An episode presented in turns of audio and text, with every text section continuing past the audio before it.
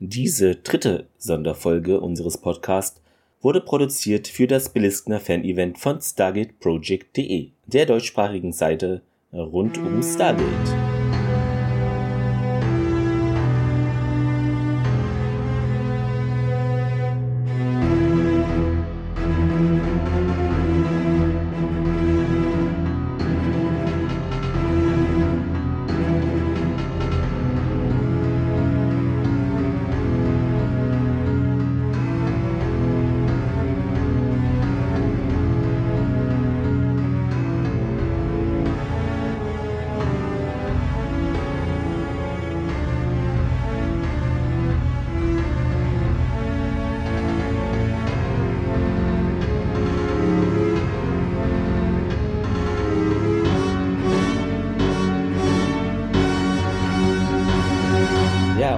Damit herzlich willkommen, liebe Hörerinnen und Hörer, zu einem Special. Mit dabei ist natürlich Thomas. Hi Thomas. Hallo. Und hier auf der anderen Seite mir zugeschaltet, aus dem fernen Dresden, der Clemens. Erfurt, Ah, knapp daneben. Ja, ist ja fast dasselbe. Es ist doch hier, das ist doch hier in, äh, alles in Europa. Das Ja, ist doch- genau. Komm. Erde, Erde. Genau, Tauri, das ist ja thematisch hier auch der Fall. Stimmt, Ja, ich weiß gar nicht, wie ich auf Dresden komme. Keine Ahnung. Ist nicht schlimm. Ja, wir haben heute ein Special für euch und zwar für das äh, Beliskner Event von ja, StargateProject.de. Da möchten wir euch nochmal mitnehmen, so in die Anfänge von SG1, erste Staffel äh, plus erste Folge, zweite Staffel, also dass man da nochmal so ein, wie waren das, wie ging die Sache überhaupt los und da haben wir uns überlegt, können wir doch so eine kleine Geschichte aus äh, und mit Zitaten machen, die witzig sind oder einfach mal interessant. Äh, ja, wollen euch da Also- nochmal so dieses Revue passieren Ja, lassen. Genau. Sag doch, wie es ist. Wir haben einfach die Sprüche der Woche genommen und Ja. haben einen Bullshit drumherum gestrickt. Nee, das ist schon. wir saßen jetzt schon wochenlang, in Klammern ein Tag, eineinhalb. Nein, aber ja, ich würde sagen eine Mischung. Dann, dann ist es äh, die Wahrheit. okay, dann können wir loslegen im Briefing Room. Genau. O'Neill sagt, äh, gedacht daran habe ich schon, aber da müsste ich dummerweise jeden erschießen, der das Buch liest. Ja, und dann äh, sagt Carter, ich bin Officer der Air Force, genau wie Sie, Colonel. Und nur weil meine Reproduktionsorgane innen anstatt außen sind, bedeutet das nicht, dass ich nicht genauso fähig werde wie Sie. Werde. Äh, wäre. Jetzt schneide ich um. Alles gut. Wir gehen nun äh, zur Krankenstation. Äh, dort liegt Kowalski. Und O'Neill meint zu ihm, wenn Sie es nicht überstehen, äh, kriege ich dann Ihre Stereoanlage. Ja, wir sind ein bisschen weiter, diesmal in der dritten Folge, und Abu sagt, nein, ich soll dich nicht ansehen. Klingt wie eine Beleidigung, mein Kater dazu. Zu Recht, würde ich sagen. Ja, Tiag zu O'Neill dann, what is an Oprah? Wir springen nun äh, ins Pentagon hinüber. Dort ruft äh, Senator Kinsey den Präsidenten an. Ihm sei zu Ohren gekommen irgendwie, ne, bei der Teamzusammenstellung im Stargate Center. Ah, ist er nicht so überzeugt, dass das alles klappen kann hier mit General Hammond und diesem. Ist er diesem Kommando überhaupt gewachsen? Also ihm ist zu Ohren gekommen, ne? Dieser O'Neill, der feischt da sogar schon um Stereoanlagen, nur weil einer gerade verwundet ist. Also es kann doch so nicht klappen. Und auch die Zusammenarbeit mit Tiag ist ja auch ein Feind eigentlich, ne? Der kennt noch nicht mal Oprah, also das kann ja eigentlich nicht ein langfristig äh, tragbares Konzept sein. Aber der Präsident hat natürlich auch eine Antwort darauf parat. Jetzt atmen Sie einmal tief durch die Hose. Mit Ihren kuriosen Gerüchten und Übertreibungen können Sie bei mir gar nichts erreichen. Ich habe nun Wichtigeres zu erledigen. Robert. Dann springen wir weiter in die vierte Folge, die Seuche. O'Neill, der ist ja eingesperrt in der Brick im Stargate Center und äh, meint zu Tiag, der vorbeikommt, Lucy, ich bin zu Hause. Tiag antwortet auf, ich bin nicht Lucy. Und dann äh, gibt es einen kleinen Cut. Wir springen in den Speiseraum. Carter und Daniel ähm, sind da schon und sitzen, essen natürlich was. Daniel zu Carter dann, ja, ich habe gehört irgendwie, O'Neill, dem soll es schon besser gehen. Also er kann sich schon wieder mit uns verständigen und ähm, er nennt irgendwie Leute noch Lucy, aber und ja, Carter dann, Aber bei Jack zählt das als etwas Normales. ja, da ist wohl was dran, meint Daniel. Und dann geht es auch schon in die fünfte Folge, das erste Gebot. Man ist immer noch beim Essen. Und Daniel sagt, das äh, schmeckt nach ähm, Hühnchen. Ne, währenddessen ist da irgendeine merkwürdige, an Nudeln erinnerte Masse. Genau, und Carter, hm, was ist denn da daran überhaupt einzuwenden? Hm, Naja, das ist äh, Macaroni mit Käse. Man kann im Winter, Sommer, man kann morgens, abends essen. Ein Nudel ist wirklich ein sehr leckeres Gericht. Man kann Nudeln machen warm, man kann Nudeln machen kalt. Dann äh, geht es äh, in eine völlig andere Szene, die ja in Verbindung mit der Folge Die Auferstehung äh, steht. Ähm, Tierk liegt am Strand, Lake Michigan, Chicago, entspannt sich, atmet durch, äh, hat gerade sein Kellnerin beendet, spricht in sich leise hinein. Chicago, die windige Stadt, Heimat der Blackhawks, der Bulls und der White Sox. Neben ihnen sieht man jetzt O'Neill, der eingebuddelt ist und nur noch sein Kopf aus dem Sand schaut heraus und meint, Du hast die Cups vergessen. Dann ist es so, dass Tier aufwacht. Also anscheinend hat er das nur geträumt. Er zieht, wie wir es kennen und auch lieben, äh, seine eine Augenbraue hoch. Er hat zwei, ich weiß. Geht dann direkt zu der Fraser und hm, ja, berichtet ihr, ich träume mittlerweile hier von der Arbeit und bin da aber komischerweise an entspannten Orten. Und Doc Fraser hat aber ein Rat für ihn. Mach dir keine Sorgen, Tiag, das ist völlig normal. Du hast mittlerweile einige Zeit auf der Erde verbracht. Da ist es auch plausibel, dass du auch Personen und Orte mit in deine Träume einbeziehst. Und jetzt äh, geht es indirekt weiter mit der Folge 7, die Macht der Weisen. Wir erleben Harry Mayborn, der in ja, einem Büro etwas durchblättert. Das ist ein SG1-Bericht äh, der Mission zu P3X774, also der Heimatwelt der Nox. Ja, der murmelt leise was vor sich hin. Ne? Hm. Ja, also Anateo meinte zu uns, vielleicht werdet ihr eines Tages erkennen, dass eure Lebensweise nicht die richtige ist. Ja, diese Idioten sollen doch gefälligst Technologie und Waffen anschaffen, anstatt hier irgendwie so eine philosophische Diskussion zu führen. Greift dann bisschen gereizt zu seinem Telefon. Ja, und dann springen wir wieder ins Stargate Center. Irgendwann später. Ja, diesmal mit Zitaten aus äh, Die Auserwählten, Brief Candle. Im Stargate Center ist äh, Daniel am Verzweifeln, er sitzt an einer Übersetzung, er schaut auf einen Monitor, auf verschiedene Hieroglyphen, auf einer großen Säule und äh, dann kommt Tiag vorbei, sagt dann, darf ich eintreten, Daniel Jackson? Daniel dann, ja, vielleicht kannst du mir hier bei dieser Übersetzung helfen. Tiag, das glaube ich nicht, Tim. Tim? Ich schaue Serien, Daniel Jackson. Ah. Daniels Augen funkeln nun vor Freude. Ja, warum haben Sie mir das nicht schon früher gesagt? Ich liebe Hör mal, wer da hämmert. Du hast mich nicht danach gefragt. Wobei, das ist das Zitat der Woche, warum ich liebe Hör mal, das ist mir noch nicht untergekommen. Möglicherweise ist äh, etwas hinzugefügt worden, damit das irgendeinen Sinn in Ja. Anführungszeichen gibt, genau. Ähm, Eine abgetragene Schuld an der Gesellschaft später. Auf dem Planeten Cimmeria sind wir nun in dieser besagten Höhle, also im Reich des Donnergottes äh, sozusagen. O'Neill und Tjalk stehen vor dem knurrenden Unas. Eure Waffen können mich nicht töten. Ich kenne die Geheimnisse des Labyrinths. Ich könnte euch helfen zu entkommen, meint er.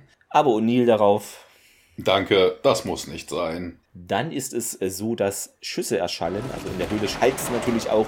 Mündungsfeuer erhält dann auch die karge Dunkelheit. Und O'Neill zu Tjalk dann, Er ist doch tot, oder? Wir müssen nicht nochmal zurück, um ihn an einen Pfahl durchs Herz zu klopfen oder sowas. Ja, und Tier, ah, es heißt, Unas besäßen große Fähigkeiten zur Selbstheilung, aber das sind Märchen, die man erzählt, um Kinder zu ängstigen. Es ist ein Mythos. Und Jack dann, ja, das ist gut. Aha. Drei Wochen später. Jetzt sind wir bei den Qualen des Tantalus, äh, der Folge 10 angekommen. Im Stargate Center schlendert Daniel durch die Korridore, nachdem er das Video über die erste Nutzung des Stargates 1945 gesehen hat. Er läuft schnell um eine Ecke, eine Mischung aus Akten und Bücherwerke fällt direkt auf O'Neill, also Daniel trägt ihn mit sich um, welchen er schon fast umrempelt. Ne? Äh. Aua, was soll denn der Mist, meint O'Neill. In den Akten gibt es keinen Abschlussbericht, keine Erklärung, warum sie Ernest Littlefield nicht weitersuchten. Die Regierung bestreitet jegliche Kenntnis. Ja, und O'Neill, hm, wahrscheinlich fehlt da ja noch kistenweise Material. Nee, das Pentagon sagt, das wäre alles. Ich bitte Sie, das Pentagon hat doch schon ganze Länder verloren. Äh, Daniel, worum geht es hier überhaupt? Das Video. Wir sollten das doch schauen, sagte General Hammond. Äh, ja, da war was. Wie auch immer, irgendwie die Zeit für Angeln ist einfach jetzt gerade perfekt. Äh, mögen Sie eigentlich Barsche? Dafür ist jetzt keine Zeit, Jack.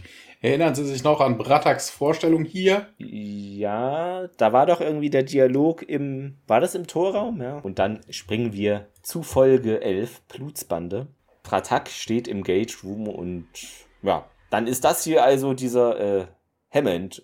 und O'Neill. Nur ein Mensch, ein sehr guter, ein sehr kahlköpfiger Mensch. Aus Texas. Hammond zu O'Neill. Das nicht mein erstes Barbecue Colonel. 3 Uhr 28 nachts. Tier schaut sich nun im Stargate Center etwas im TV an, also ist in seinem Quartier. Es ist äh, ein dramatisches Theaterstück und äh, heißt Omorokas Schicksal. Also ihr werdet es wissen, wir springen nun zu Folge 12 Feuer und Wasser. Man sieht so ein fischiges Wesen, ja, das tropft auch den ganzen Boden mit Wasser voll und das fragt seinen Gefangenen, ja, welches Schicksal Omoroka? Du hast Wissen, du kennst Babylon, welches Schicksal Omoroka? Der Gefangene kann irgendwie mit dieser Situation auch nichts anfangen. Ja, ich, ich, ich weiß es nicht. Tiak ist genervt davon und er zieht bekannte Augenbraue wieder hoch. Es ist immer noch dieselbe. Vielleicht sollte er sich die andere Seite abrasieren. Das, die, er benutzt ja nur eine. Ja. Und schaltet dann doch wieder um zu Oprah. Ja, das kennt er, ne? Das ist so, was der Bauer nicht sieht, sieht er gar nicht mehr. Es vergehen einige Wochen. Äh, mittlerweile ist Hathor im Stargate Center eingetroffen. Natürlich, um dort zu entspannen und ihr exquisites Wellnessprogramm abzuspulen. Gemeinsam mit SG1 und auch General Hammond sitzt die im Besprechungsraum. Ja, wobei Sitzen nicht ganz zutreffend hier ist. Ähm, er regelt sie sich zutraulich umher, kippt dabei aber fast um. Natürlich äh, kommen wir jetzt zu Folge 13, der Kuss der Göttin. Du da, mit dem Marmorschädel. Die beiden drehen sich überrascht zu ihr und O'Neill, äh, sie muss damit Sie meinen, Sir. Nachdem Hathor das äh, Stargate Center unter Kontrolle bringen konnte, wurde es von den mutigen Frauen des äh, Stargate Centers wieder zurückerobert und Hammond meint dann zu Carter. Captain, ich möchte Sie Dr. Fraser für einen Verdienstorden vorschlagen. Carter dann, ja, tja, danke, Sir, aber äh, habe ich wirklich, äh, Sie und Janet sind auch überrascht über die Situation und Carter nochmal, "Hä, wirklich? Ja, es geht ein bisschen weiter. In der Abenddämmerung stehen Carter, O'Neill und Tiag vor dem Stargate Center und blicken in den dunklen Tunneleingang. Und wir sind damit bei Folge 14 der ersten Staffel angekommen, wo Carter dann sagt, der Colonel hat das Teleskop nicht auf dem Dach, nur um die Nachbarn zu beobachten. Und Tirk dann, ich verstehe das mit dem schwarzen Loch immer noch nicht. O'Neill antwortet, Nun, ein schwarzes Loch ist dieses wirklich äh, großes Ding. Ähm, ähm, also im Grunde ist es ein mächtiges Loch da draußen. verstehe, mein Tirk. Das ist die astronomische Erklärung für ein schwarzes Loch. Drei Tage später. SG1 ist gerade von Karthago zurückgekehrt. Im Besprechungsraum wird sich mit General Hammond um die Situation um Tialk und dem Core ausgetauscht. Also Folge 15 Vergeltung. Hammond, äh, ich bin verwirrt, Captain. Sind diese Leute unsere Feinde? Und Carter dann, Nun, Sir, das hängt von Ihrer Definition von Feinden ab. Hammond dann äh, zu O'Neill, Colonel, es ist nicht Sache der Vereinigten Staaten, sich in fremder Leute Angelegenheiten einzumischen. Seit wann das denn, Sir? Wieder ein äh, kleiner Zeitsprung, eine Mission später. Im Stargate Center SG1 kehrt mit dem evakuierten Tolanern von Tolan zurück, also die Folge 16 Enigma. O'Neill dann, äh, ja, die Hälfte eurer Leute war ja bereits tot. Hilfe wäre kaum rechtzeitig eingetroffen. Omog antwortet dann, vielleicht wäre das für euch ein größeres Problem als für uns. Äh, wie darf ich das verstehen, meint O'Neill? Ich finde es einfach unglaublich, dass so primitive Geister das Stargate-System entschlüsseln. Inzwischen 8 Uhr 1 Abend. Wir springen erneut im Stargate Center umher, aber in einem Korridor und Carter trifft dort O'Neill. Sie meint dann, äh, Sir, ich hatte Sie schon gesucht. Ich hatte hier einen eigenartigen Traum, äh, wie wir beide im ewigen Eis der Antarktis in einer Eishöhle festsitzen.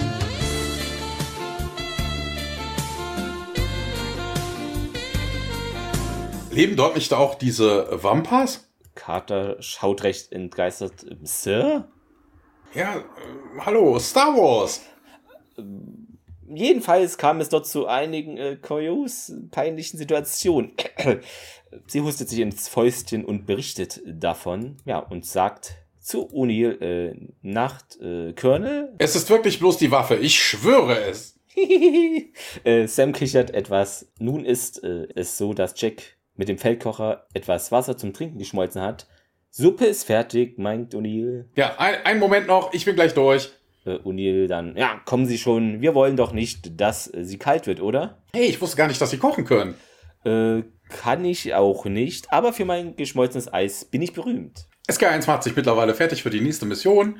O'Neill macht einen Abstecher in den Kontrollraum, wo er auf Sylar trifft. Dann sagt er, hey Sylar, übrigens habe ich mal das Game angespielt, Robogate. Das haben Sie alles selber programmiert? Sylar dann, äh, ja, mit etwas Hilfe natürlich. Coole Nummer. Vor allem das mit der Bombe am Ende. Und nun wird äh, von O'Neill nochmal berichtet und er meint ja, Rob O'Neill, wir werden das Stargate schließen, keine Sorge. Und kommt nicht auf die dumme Idee, uns eine Bombe zu schicken. Das mache ich nicht. Und Robo O'Neill weiter, doch, das machst du, ich kenne dich. Ah, schon gut, du hast mein Wort, Colonel. Und der Robo O'Neill, nenn mich Jack.